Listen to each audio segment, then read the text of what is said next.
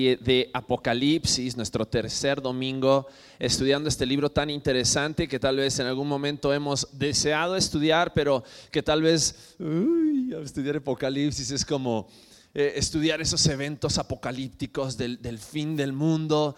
Y, por cierto, hoy vuelve Fear the Walking Dead para todos los fans. Y cuando hablamos del apocalipsis, definitivamente, eh, tal vez muchas de las cosas que, van pasando, que, vamos viendo, símbolos, señales, acontecimientos, definitivamente tienen que hacer algo en nosotros. O sea, si, si después de estas semanas que hemos estado estudiando el libro de Apocalipsis, tu vida no ha sido movida a, a tal vez reconsiderar cosas que estás haciendo, decisiones que estás tomando, caminos por los que estás yendo, pensamientos que estás teniendo. Creo que estudiar Apocalipsis nos tiene que ayudar a reubicarnos en nuestras vidas. Tiene que hacernos pensar, bueno, como decía Alex la semana pasada, si, si Cristo volviera hoy, ¿estarías listo para encontrarte con tu Salvador? No solamente si estarías listo para salvación, porque a lo mejor dices, ah, sí, Cristo es mi Salvador, estoy listo para encontrarme con Él como mi Salvador. Pero ¿qué pasaría si hoy te tocara encontrarte con Cristo y Cristo te pidiera cuentas acerca de cómo has estado viviendo tu vida? Tal vez hay cosas de las cuales te avergonzarías. O hay cosas a lo mejor que, que, dirías, ah, pues este, si es cierto eso de que van a pasar en una pantalla toda mi vida y todos se van a dar cuenta de lo que hice y no, no va a haber una pantalla pero vamos a rendir cuentas. Y, delante de Dios, estudiar el fin de los tiempos, el comienzo del fin, tiene que ayudarnos a, reflexionar y a pensar, bueno, ¿estoy listo? ¿Estoy preparado? Estoy, estoy, viviendo una vida digna de la venida de Jesucristo. O tal vez hay cosas que tengo que ordenar. Hay cosas que tengo que cambiar en mi vida. Y hoy vamos a estar estudiando la tercera parte de el Apocalipsis. Y vamos a estar estudiando acerca de el juicio venidero. Vamos a estar estudiando acerca de este periodo de juicio que la Biblia nos enseña y le da un nombre como la gran tribulación y se le conoce a este periodo de la, la, semana 70 de Daniel como el periodo de la tribulación. Y vamos a estar viendo un poco acerca de este tema. Y me gustaría que, reflexionemos acerca de si estamos listos para ese juicio. Ah, pero ¿que no se supone que nosotros no vamos a ser juzgados? Que ya somos salvos y vamos a ver qué dice la Biblia. Porque tal vez muchas veces pensamos y descansamos en que soy salvo, yo no voy a tener que pasar por todas esas cosas que habla Apocalipsis. Pero vamos a ver entonces cuál era la consternación de los discípulos y de los apóstoles. Y quiero que leamos un pasaje rápidamente en Mateo capítulo 24 antes de, orar. Quiero que leamos este pasaje y quiero que, que te quedes pensando en este pasaje antes de que oremos. Dice así Mateo capítulo 24 a partir del versículo 3. El famoso discurso del Monte de los Olivos. Dice, estando él sentado, Jesús, en el monte de los olivos, los discípulos se le acercaron aparte diciendo, dinos, ¿cuándo serán estas cosas y qué señal habrá de tu venida y del fin del siglo? Respondiendo Jesús les dijo, mirad que nadie os engañe, porque vendrán muchos en mi nombre diciendo, yo soy el Cristo, y a muchos engañarán y oiréis de guerras y rumores de guerras. Y mirad que no os turbéis, porque es necesario que todo esto acontezca, pero aún no es el fin. Interesante. Todo esto tiene que acontecer, pero aún no es el fin. Porque se levantará nación contra nación y reino contra reino, y habrá pestes y hambres y terremotos en diferentes lugares. Y todo esto será principio de dolores. El principio nada más. El principio. Vamos a orar. Padre, te damos gracias, Señor, porque nos permitas en este momento abrir tu palabra y quiero rogarte, Señor, que hables a nuestros corazones. Necesitamos, Señor, ser confrontados con nuestra realidad para estar preparados para el futuro a través de la vida que hoy vivimos en el presente. Dios te ruego que al leer acerca de este juicio venidero, nos hagas más conscientes para prepararnos para tu venida. Te rogamos esto en el nombre de Cristo Jesús. Amén. Recuerdo hace eh, dos años aproximadamente, cuando eh, Michelle quedó embarazada de Gabriel. Eh, no, no lo estábamos planeando, no era como que ahora sí vamos a... No, este, pasó. No sé cómo, pero pasó. Eso es para otra plática con otro público. Pero eh, Michelle queda embarazada y, pues estábamos así como que justo ella había acabado, recién había tomado unas capacitaciones. Ah, Michelle, los que no saben, es como preparadora física, eh, da clases de, Body Systems y de Insanity, de todas esas cosas locas. Eh, y, Michelle estaba, estaba preparándose para todo eso y de repente, oh, está, estaba embarazada. Y eh, empezó a lo mejor un poquito eh, todo ese pensamiento de, ¿y ahora cómo va a ser todo esto? ¿no? En nuestro primer bebé, nuestro primer embarazo, y, así de que, bueno, ¿y, cuál es? Y Michelle bajó una app, ¿no? Una aplicación, porque ahora hay aplicación para todos. Y bajó una app que, que, era para poder estar viendo qué era lo que estaba pasando con el bebé cada semana. Entonces Michelle agarraba y me decía, mira, estamos en la semana 12, mira, nuestro bebé se ve de este tamaño y es de esta forma.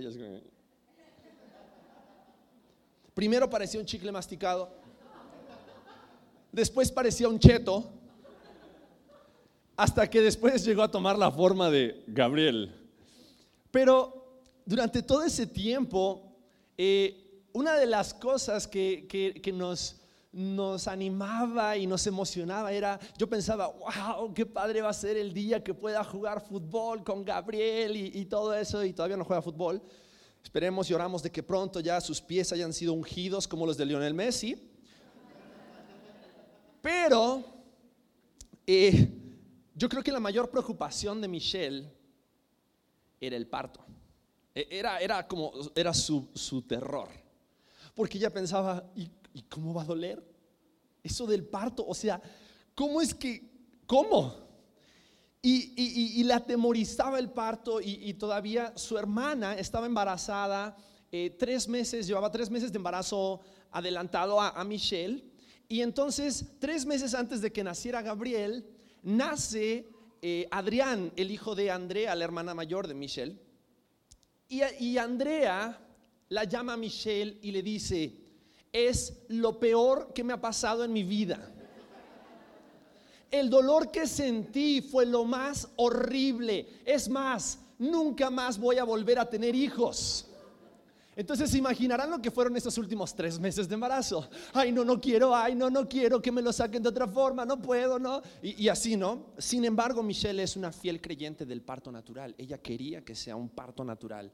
Y durante todo el tiempo, eh, la, doctora en algún momento dijo, mm, me parece que viene muy grande, parece que viene muy cabezón, quién sabe de dónde lo sacó.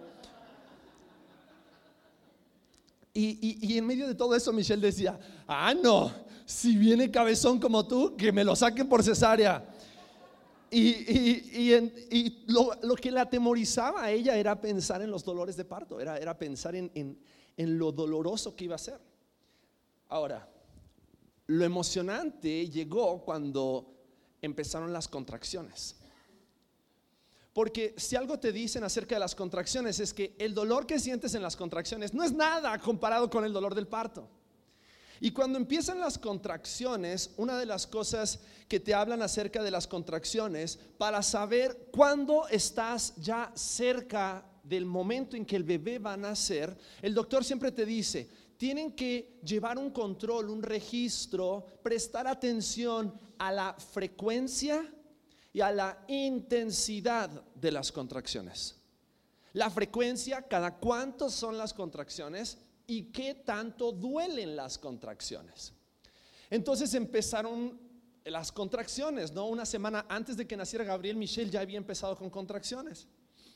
Y entonces nos dijeron que salgamos a caminar como para asegurarnos de que realmente eh, ya era el momento, si las contracciones iban haciendo, la frecuencia era más seguida y la intensidad era más alta, entonces era el momento del parto, ¿no? Y durante una semana salíamos a caminar y, oh, calambrito, no, eh, si es, no es, no, llamamos, ay, cada tantos segundos, no, no, está bien, tranquilos, no vengan, no vengan, por favor, decía la doctora, todavía no, todavía no, porque hay personas que van y pasan tres días internados porque tienen dolorcitos y no era. Bueno, total, llegó el día del parto. Las contracciones eran insoportables. El dolor para Michelle era insoportable, la frecuencia, la constancia, todo eh, era, era, era el momento del parto. Y Michelle estuvo durante cuatro horas, casi cinco horas en trabajo de parto. Hasta que el doctor dijo, ¿saben qué? El bebé está teniendo este estrés fetal. Le dije, ¿cómo? Ni siquiera se ha encontrado con el mundo, ya está estresado.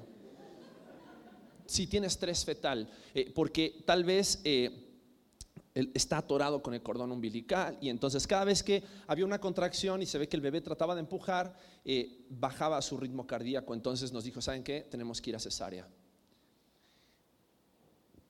Y después de eso fuimos a la cesárea y Gabriel nació, gracias a Dios, sano, fuerte. Sí venía atorado con el cordón umbilical en el hombro.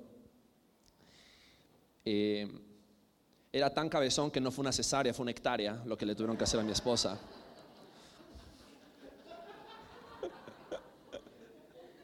Pero una, de las cosas que me acuerdo de ese día, Michelle me dijo, te voy a pedir dos cosas. Una, no quiero que esté tu mamá. Porque si está tu mamá y en medio de los dolores yo llego a decir algo de lo que después me arrepienta, no quiero ser de mal testimonio. Y dos, me dijo, no te ofendas si te digo algo a ti. Y yo dije, ¿por qué me dirá eso? Hasta el momento del parto cuando de repente en un momento me gritó, tú eres el culpable de esto. Y, yo, tranquila, mi amor, no me toques. Y yo así como que, ok, ok, ok, respira, respira, estoy respirando. Y yo así como que, ok, ahora entiendo lo que dicen acerca de los dolores de parto. Y algo que, que es muy interesante es que esta expresión que está en Mateo capítulo 24, en el versículo 8, está haciendo referencia exactamente a ese momento. Cuando en este pasaje está diciendo, todo esto, todo esto que acontecerá será el principio de dolores. Está diciendo, todo esto que acontecerá son los dolores de parto. Esa es la expresión que está utilizando la Biblia. Porque las contracciones, los dolores de parto no son nada comparados con el dolor que vas a experimentar realmente en el parto. Y algo que es interesante es que este pasaje, cuando, cuando Jesús comienza a hablarle a sus discípulos, preparándolos para ese momento que iba a venir de sufrimiento, de persecución, de tribulación, de muerte y destrucción, les dijo lo siguiente, volvamos a Mateo capítulo 24 y quiero que prestemos atención en esto. Porque Jesús les dijo, versículo 4, mirad que nadie os engañe. Porque vendrán muchos en mi nombre diciendo, yo soy el Cristo, y a muchos engañarán. Y oiréis de guerras y rumores de guerras. ¿No te suena como que familiar? Como que tal vez suena a, a nuestros días. Dice, oirás de guerras y rumores de guerras. Y mirad que no os turbéis porque es necesario que todo esto acontezca, pero aún no es el fin. Aún no es el fin. Y a veces pensamos lo que está sucediendo con ISIS, lo que está sucediendo en el mundo, lo que está sucediendo con la economía, lo que está sucediendo con... Eso son solo dolores de parto. Preparando para aquello que realmente va a venir en el futuro. Versículo 7 porque se levantará nación contra nación y reino contra reino y habrá pestes y hambres y terremotos en diferentes lugares y todo esto será el principio de los dolores. El principio del dolor. Eso, esos, esas contracciones, esos dolores no se comparan absolutamente para nada con el dolor del momento en el cual el bebé nace. Y lo que Jesús está diciendo aquí, está diciendo, prepárense. Prepárense. Ahora, algo que me llama mucho la atención, y ahora les voy a explicar un poco más por qué, es por qué Jesús le estaba explicando a los apóstoles, a los discípulos, acerca de esto, y como si ellos fueran a pasar por cada una de estas cosas si muchas veces hemos escuchado que los creyentes no vamos a pasar por la tribulación? Chan. Y vamos a estar estudiando este pasaje y vamos a estudiar paralelo Apocalipsis capítulo 6. Y te voy a pedir que marques en tu Biblia, si tienes una Biblia de papel, Apocalipsis capítulo 6 y Mateo capítulo 24, porque vamos a estar yendo y viniendo en este pasaje y vamos a estar estudiando acerca de este tema. Porque, porque si queremos realmente estar preparados para ese momento, necesitamos estar conscientes de lo que la palabra de Dios enseña. No de lo que nos gustaría creer porque nos hace sentir más tranquilos, sino de aquello que la palabra de Dios enseña. Ahora, quiero mostrarte una imagen. ¿Me, pones la imagen, Jesse, porfa? Así como hay libros de supervivencia para un apocalipsis zombie, te preparé un mapa de supervivencia para la tribulación. Y quiero así gráficamente que podamos estar entendiendo cuáles son los eventos que han de suceder y luego vamos a estar leyendo el pasaje. Pero dentro del tiempo del juicio en Apocalipsis, el tiempo del juicio está representado por tres elementos, los sellos, las trompetas y las copas. Y vamos a comenzar hoy hablando acerca de los sellos. No vamos a profundizar tanto en, en, cada uno de los elementos. Te lo dejo de tarea estar leyendo Apocalipsis capítulo 6 hasta Apocalipsis capítulo 16, porque la próxima semana vamos a estar hablando acerca de la segunda venida de Cristo, que es Apocalipsis capítulo 19. Pero quiero que tengas un panorama general de qué es lo que va a suceder. Y quiero explicarte que hay distintas posiciones acerca de el orden de algunos de los eventos en este mapa de supervivencia para la tribulación. Pero quiero que, te quedes con una, con una idea y con algo esta mañana que te lleves contigo para que podamos entender realmente el propósito de, esta, de este tiempo, la semana 70 de Daniel o el tiempo de la tribulación, estos siete años de tribulación. Porque en algún momento tal vez podemos llegar a pensar, bueno, si Dios es un Dios de amor, si Dios quiere que todos se salven, si Dios es un Dios de perdón, de misericordia, de gracia, ¿por qué siete años de juicio? ¿Por qué siete años de tribulación? ¿Por qué tanto sufrimiento? Y si algo tenemos que entender en esta mañana, y quiero que te lo lleves como la idea principal de nuestro mensaje del día de hoy, es que el propósito de Dios para aplicar su justicia y derramar su ira es que el hombre proceda al arrepentimiento. El propósito de Dios para aplicar su justicia y derramar su ira es que el hombre proceda al arrepentimiento. Es la razón por la cual Dios decide aplicar su justicia y emitir un juicio durante siete años. ¿Para qué? Para que el hombre se arrepienta de sus pecados. Si pensamos en nuestro sistema, tal vez nuestro sistema judicial o penal no es de lo mejor, pero eh, el sistema judicial o penal está establecido para qué? ¿Para que las personas se hagan más malas? No. Si una persona lo juzgan y lo meten a un cerezo, ¿para qué es? Para que se reforme, para poder hacerle reflexionar acerca de sus hechos y poder volver a reinsertarlo en la sociedad. Ahora, no en todos los países es lo mejor. En algunos lugares es peor que en otros. Sin embargo, el propósito de un juicio, el propósito de que un juez emita un veredicto, establezca una sentencia y ese prisionero tenga que cumplir una sentencia, es para que esa persona no vuelva a cometer los mismos delitos para hacerlo consciente, para que esa persona se arrepienta de sus hechos y entonces se vuelva a la verdad y a la justicia. Quiero que veamos este tiempo, este, este, este, este, esta etapa de la tribulación no solamente como la ira de Dios y, Dios lanzando rayos y lanzando meteoritos y lanzando granizo y lanzando fuego, solamente porque a Dios le complace que el hombre sufra. La razón por la cual Dios va a traer un juicio sobre esta tierra y sobre la humanidad es para que el hombre se arrepienta. Porque Dios ama tanto al hombre que entregó a su Hijo Jesucristo para morir en la cruz, para que todo aquel que en Él cree no se pierda, sino que tenga vida eterna.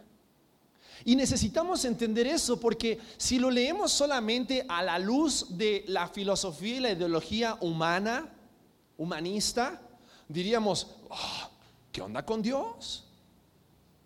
¿Qué onda con Dios?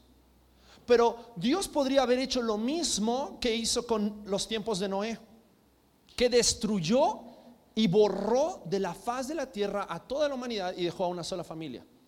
Sin embargo, Dios va a traer un tiempo de siete años de juicio y va a derramar su ira sobre la tierra. ¿Para qué? Para que el hombre se arrepienta. Para que más personas se arrepientan. Y quiero que mires segunda de Pedro capítulo 3 versículo 9. Porque mira que dice la palabra de Dios.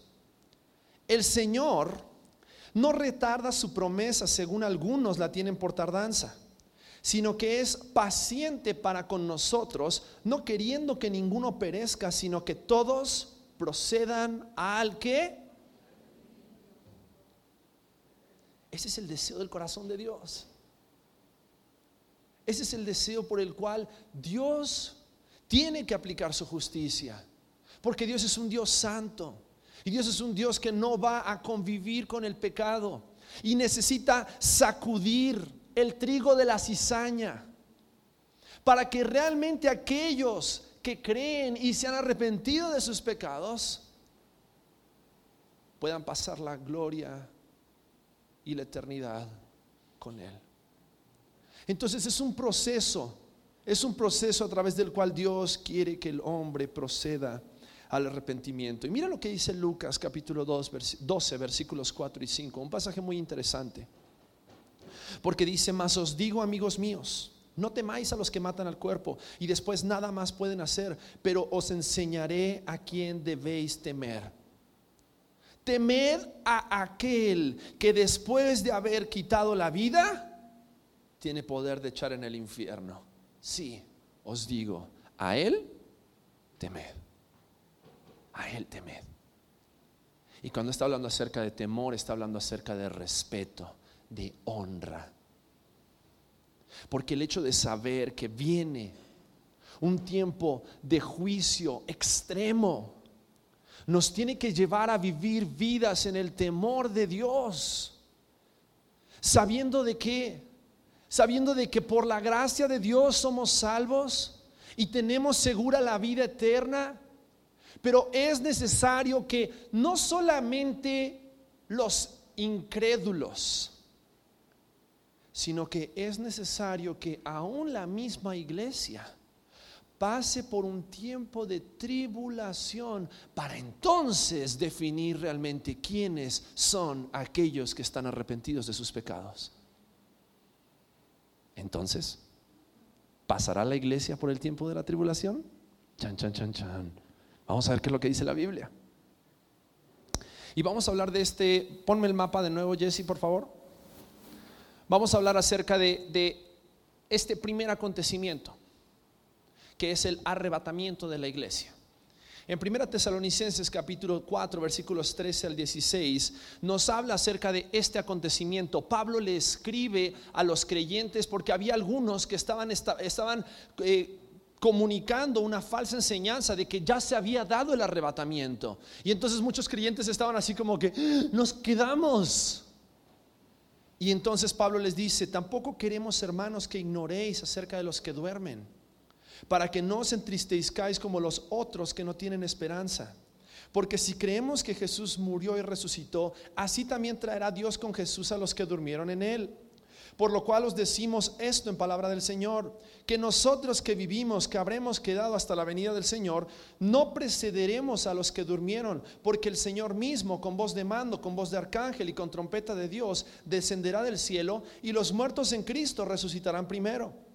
Luego nosotros, los que vivimos, los que hayamos quedado, seremos arrebatados juntamente con ellos en las nubes para recibir al Señor en el aire y así estaremos siempre con el Señor. Por tanto, alentaos los unos a los otros con estas palabras. Y en el mapa que preparamos para que ustedes puedan tener este, esta ayuda visual, vas a ver de que Jesús se encuentra con los creyentes en Cristo, ¿en dónde? En las nubes. Porque la segunda venida de Cristo a la tierra como rey es durante el milenio. Pero en este tiempo está lo que, lo que conocemos como el arrebatamiento. Ahora, hay distintas posiciones acerca de cuándo se va a dar este arrebatamiento. Una posición es que el arrebatamiento va a ser un arrebatamiento pretribulacional, antes, antes del periodo de la tribulación. Hay otra posición donde dice que el arrebatamiento va a ser previo al derramamiento de la ira de Dios, que es aproximadamente en, al final del periodo de las trompetas. Son siete sellos, siete trompetas y siete copas. Y a la mitad, antes de la gran tribulación, que son los últimos tres años y medio, entonces se dará el arrebatamiento. Ese es el arrebatamiento previo a la ira de Dios. Después hay otro que es el arrebatamiento mesotribulacional y el posttribulacional, que son las últimas dos posturas acerca de cuándo se va a dar ese acontecimiento. Ahora, la razón por la cual es más difícil creer en un arrebatamiento meso, que es a la mitad de la tribulación, o post, que es al final de la tribulación, es porque si, si fuera así, entonces sería muy fácil calcular cuándo va a venir Jesús. Después de tres años y medio de sufrimiento, muchachos, prepárense porque ya viene Jesús hoy en la noche. Entonces sería difícil creer en un meso o en un post-tribulacional, pero sí es interesante considerar las dos primeras posturas de un arrebatamiento pretribulacional o un arrebatamiento previo a la ira de Dios. Hay personas que se han puesto a estudiar números, matemática, astronomía, lengua, como para tratar de encontrar el día en que Jesús va a volver por su iglesia y la iglesia será arrebatada. Pero mismo Jesús dijo, el día y la hora nadie lo sabe. ¿Podemos tal vez llegar a considerar un estimado? Puede ser pero no podemos llegar a establecer un día y una hora como, como tomar un vuelo a, la playa. Pero sí sabemos de que ese acontecimiento, ese evento va a suceder, no solamente porque lo que nos dice eh, Primera Tesalonicense, sino también Mateo capítulo 24. Y volvemos a Mateo capítulo 24. Y aquí es donde se va a empezar a poner interesante esto. Porque leíamos en el versículo 8 que esto será el principio de dolores. Versículo 9. Entonces os entregarán a tribulación y os matarán y seréis aborrecidos todas las gentes por causa de todas las gentes por causa de mi nombre. ¿Sabías que más de 69 millones de personas han muerto desde que Jesús murió en la cruz a causa del evangelio? 69 millones de personas a causa de su fe en Jesucristo. Versículo 10, muchos tropezarán entonces y se entregarán unos a otros y unos a otros se aborrecerán y muchos falsos profetas se levantarán y engañarán a muchos y por haberse multiplicado la maldad, el amor de muchos se enfriará, mas el que persevere hasta el fin, este será salvo. Porque ¿sabes quién es aquel que realmente va a perseverar hasta el fin? Y no está hablando acerca de que la salvación va a ser por obras, está hablando de que aquel realmente que persevera, aquel realmente que permanece fiel hasta el final, es aquel que realmente se ha arrepentido de sus pecados y a causa de la tribulación ha ordenado sus pasos y su fe está puesta en Jesucristo. Por lo tanto, este pasaje nos da a entender que es posible que la iglesia de Jesucristo tenga que pasar por una parte de este periodo de la tribulación. Por lo tanto, no podemos llegar a pensar, ah, nosotros no vamos a sufrir. Uf, no, tu fe va a ser probada. Y a través de la prueba de tu fe se va a ver si realmente has puesto tu fe en Jesucristo como tu Salvador. Porque, porque Jesús le está dando esta palabra a sus discípulos.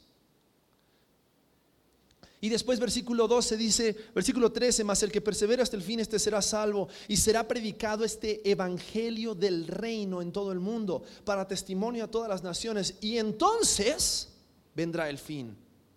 Por tanto, cuando veáis en el lugar santo la abominación desoladora de que habló el profeta Daniel, y esta es la señal, esta es la señal del comienzo de la gran tribulación. Dice, entonces los que estén en Judea huyan a los montes. El que esté en la azotea no descienda para tomar algo de su casa y el que esté en el campo no vuelva atrás para tomar su capa. Mas hay de las que estén en cinta y de las que críen en aquellos días. Orad pues para que vuestra huida no sea en invierno ni en día de reposo, porque habrá entonces, ¿qué cosa? Gran tribulación cual no la ha habido desde el principio del mundo hasta ahora ni la habrá. Y si aquellos días no fuesen acortados, nadie será salvo. Mas por causa de los escogidos, aquellos días serán acortados. ¿Por causa de quiénes? ¿Quiénes son los escogidos? La iglesia de Jesucristo.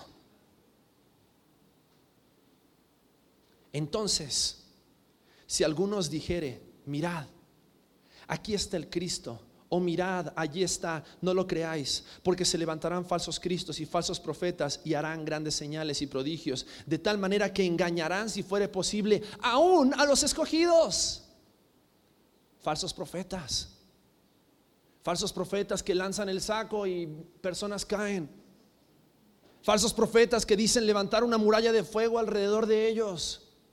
Falsos profetas. Versículo 26. Así si os dijeren, mirad, está en el desierto, no salgáis, o mirad, está en los aposentos, no lo creáis. Porque como el relámpago que sale del oriente y se muestra hasta el occidente, así será también la venida del Hijo del Hombre, porque donde quiera que estuviera el cuerpo muerto, allí se juntarán las águilas. Versículo 29 e inmediatamente después de la tribulación de aquellos días el sol se oscurecerá y la luna no dará su resplandor y las estrellas caerán del cielo y las potencias de los cielos serán conmovidas. Entonces aparecerá la señal del Hijo del Hombre en el cielo y entonces lamentarán todas las tribus de la tierra y verán al Hijo del Hombre viniendo sobre las nubes del cielo con poder y gran gloria y enviará con sus ángeles con gran voz de trompeta y juntarán a sus escogidos de los cuatro vientos desde un extremo del cielo hasta el otro arrebatamiento. Arrebatamiento. Porque es interesante que si Jesús va a estar en las nubes, entonces de alguna forma vamos a poder verlo. Y el mundo entero lo verá. Yo no creo que va a ser así como en muchas películas, ¿no? Como que de repente y se cae la ropa al piso y entonces todos fueron arrebatados. Y, ¿Qué pasó? ¿Qué pasó? No, no, no, no. La palabra de Dios dice que cuando Él venga en las nubes, lo verán. Entonces en Apocalipsis capítulo 6, cuando comienza este tiempo de tribulación, y recuerden lo que les decía acerca de Apocalipsis, Apocalipsis no lo podemos ver como, como una cronología, tenemos que irlo viendo como una, como una serie de eventos que van embonando el uno con el otro y van desencadenando toda una serie de juicios sobre la tierra. Pero miren lo que dice Apocalipsis capítulo 6, versículo 1. Vi cuando el Cordero abrió uno de los sellos y oí a uno de los cuatro seres vivientes decir como con voz de trueno, ven y mira. Y miré y aquí un caballo blanco y el que lo montaba tenía un arco y le fue dado una corona y salió venciendo y para vencer. Ese caballo blanco es el anticristo. Ese jinete del caballo blanco es el anticristo. Cuando abrió el segundo sello, oí al segundo ser viviente que decía, ven y mira. Y salió otro caballo bermejo y al que lo montaba le fue dado el poder de quitar de la tierra la paz y que se matasen unos a otros y que se le dio una gran espada.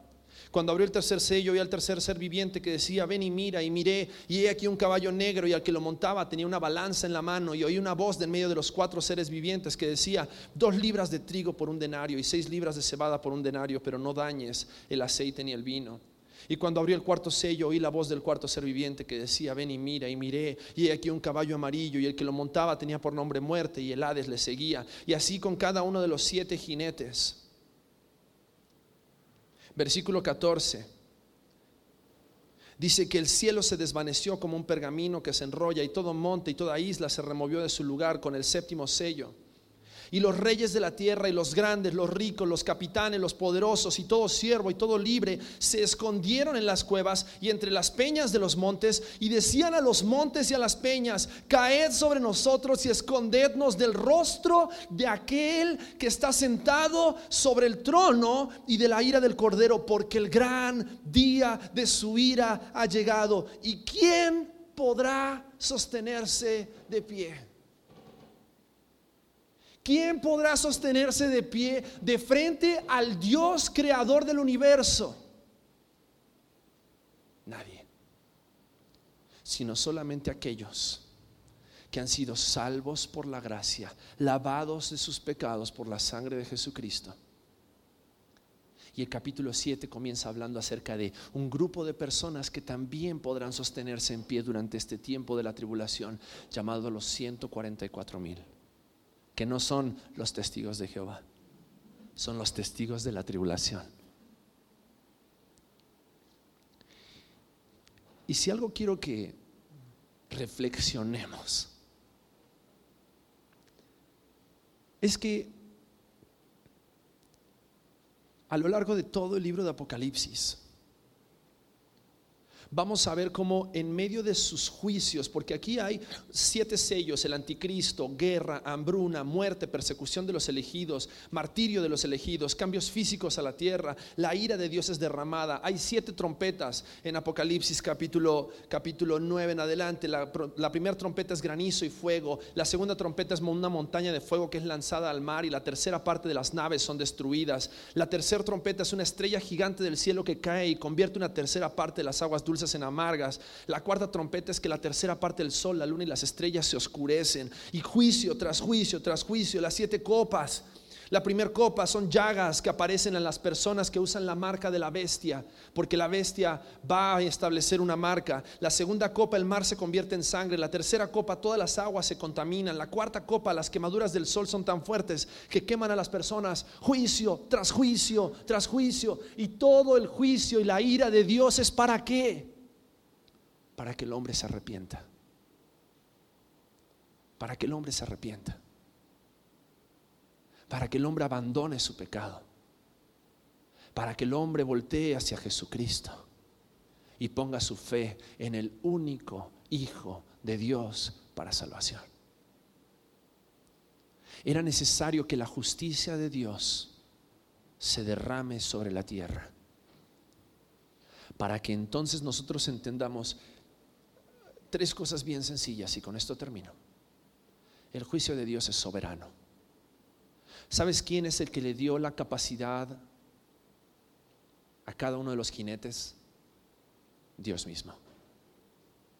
Él les dio la autoridad y también les estableció un límite.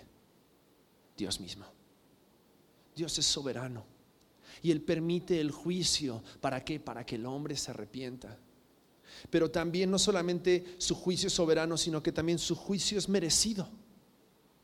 Su juicio y su justicia es merecido. Hebreos capítulo 10 versículos 26 al 31 dice que si pecáramos voluntariamente después de haber recibido el conocimiento de la verdad, ya no queda más sacrificio por los pecados, sino una horrenda expectación de juicio y de hervor de fuego que ha de devorar a los adversarios el hombre merece el juicio de Dios a causa de su pecado. Y sabes que muchas veces aún nosotros como iglesia hemos sido librados de la condenación eterna. Pero si aún estamos sobre esta tierra y no sabemos cuándo vamos a ser arrebatados, Si antes de la tribulación o durante la tribulación y tenemos que pasar por el juicio, es porque Dios quiere que nosotros nos arrepintamos de nuestra vana manera de vivir. Nos despojemos del viejo hombre que dice la palabra está viciado, ligado a los deseos engañosos de nuestra carne. Andemos en el Espíritu y de esa manera vivamos para glorificar a Dios. Su juicio es soberano su juicio es merecido, pero también aún su juicio no es sin misericordia. Porque aún en medio de ese tiempo, aún en medio de la tribulación, aún en medio del sufrimiento, el hombre tendrá la oportunidad de arrepentirse. 144 mil misioneros. Dios va a enviar a todas las naciones. Y es hermoso ver cómo dice la palabra que miles de personas llegarán a los pies de Cristo, aún en medio de la tribulación, aún en medio del sufrimiento.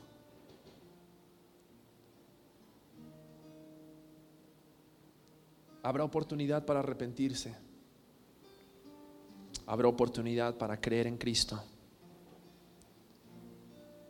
Pero déjenme decirles algo. El juicio está a la vuelta de la esquina. Y va mi pregunta de nuevo con la que empezamos. ¿Estás listo para encontrarte con tu Salvador? O tal vez hay ciertas cosas que todavía necesitas permitir que Él ponga orden. Hay pecados de los cuales te tienes que arrepentir. Hay una oración que tienes que hacer. Hay personas con las que cuales tienes que ir y tienes que ir a hablar.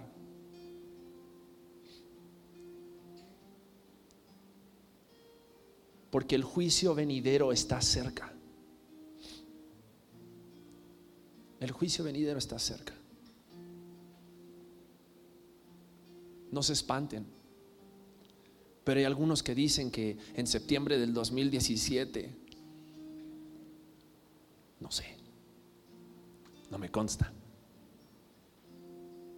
Pero ¿y si fuera mañana? No esperes hasta septiembre de 2017 para ponerte a cuentas con Dios.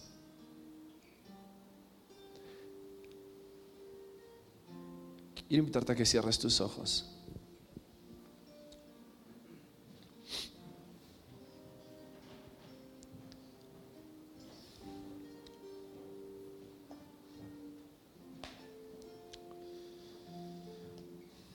Cada una de las copas, cada una de las trompetas, cada uno de los sellos que serán abiertos son una oportunidad de Dios para que los pecadores se arrepientan. Hay teólogos que creen que los primeros sellos ya han sido abiertos. Y que lo que está por venir, lo que vivimos hoy, son solo dolores de parto comparado con el dolor que vendrá sobre esta tierra y sobre la humanidad.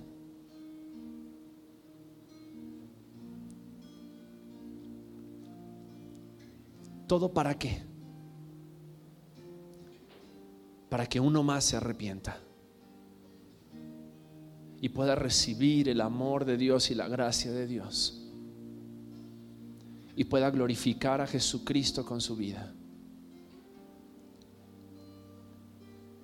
La Biblia leíamos en Pedro, dice que Dios no retarda su promesa como algunos piensan, sino que Él está esperando. ¿Sabes por qué? Porque en este tiempo, aún, aún en este tiempo te puedes arrepentir. Pero cuando Cristo venga con toda su gloria, ya no habrá más oportunidad de arrepentimiento. Será demasiado tarde. Será demasiado tarde. Y tal vez ahí donde estás tienes que agarrar y tienes que decirle, Dios, te necesito. Me arrepiento de mis pecados. Sálvame. Dame la vida eterna, dame esperanza. Tal vez ya conoces a Cristo como tu Salvador, pero no has estado viviendo una vida digna de la salvación que has recibido en Jesucristo. Y necesitas hoy también arrepentirte y decirle, Dios, perdóname, perdóname porque he estado viviendo para mi carne, he estado viviendo para mis deseos, he estado viviendo para la vanidad de mi mente, no he estado viviendo de acuerdo a tu venida. Perdóname, me arrepiento. me enganché con el trabajo, me enganché con los problemas, me enganché con la familia, me enganché con el dinero, me enganché con la sociedad, me enganché con la cultura, me enganché con todo menos contigo y no estoy listo para tu venida. Prepárate. Prepárate. Dios, gracias Gracias porque así como Apocalipsis nos habla acerca del futuro, Dios tú hoy también nos hablas acerca de nuestro presente. Y Dios en nuestro presente queremos vivir vidas dignas, esperando y anhelando la venida de Jesucristo nuestro Salvador. No sabemos cuándo será, sí sabemos cómo será, pero por eso Dios queremos vivir una vida en orden, en santidad y en obediencia, arrepintiéndonos de nuestros pecados.